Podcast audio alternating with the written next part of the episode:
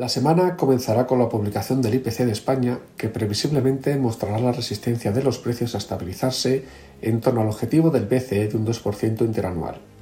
Así, no se esperan grandes cambios respecto a la estimación preliminar que, en línea con el mes anterior, señaló un encarecimiento de los precios a un ritmo de un 3,5% interanual. Seguidamente se dará a conocer la evolución de la confianza de los inversores en Alemania. Tras un positivo inicio de año, el indicador general se ha mantenido desde mayo en negativo. Si bien en octubre mostró una importante recuperación, la incertidumbre geopolítica, el ligero repunte de los precios energéticos o las perspectivas de tipos de interés elevados durante un prolongado periodo limitarán el optimismo de los inversores alemanes en noviembre.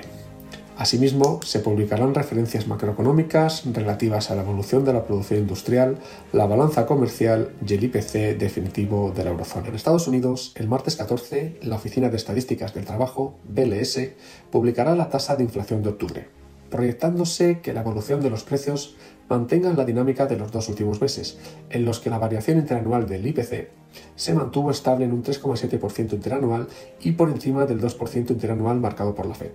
Asimismo, se conocerá la tendencia del índice de precios del productor, que previsiblemente se moderará hasta un 0,1% mensual frente a un 0,5% registrado el mes anterior. Paralelamente, conoceremos la evolución de las ventas minoristas en octubre.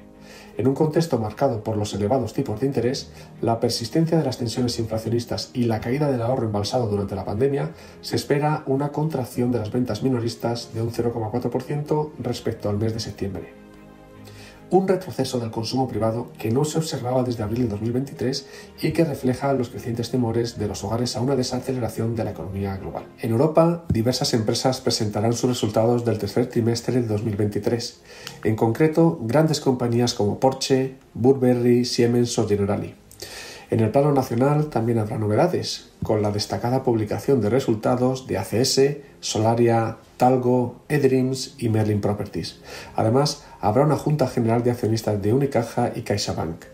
En Estados Unidos, empresas como Home Depot, Target, Cisco y Walmart publicarán sus resultados del tercer trimestre de 2023.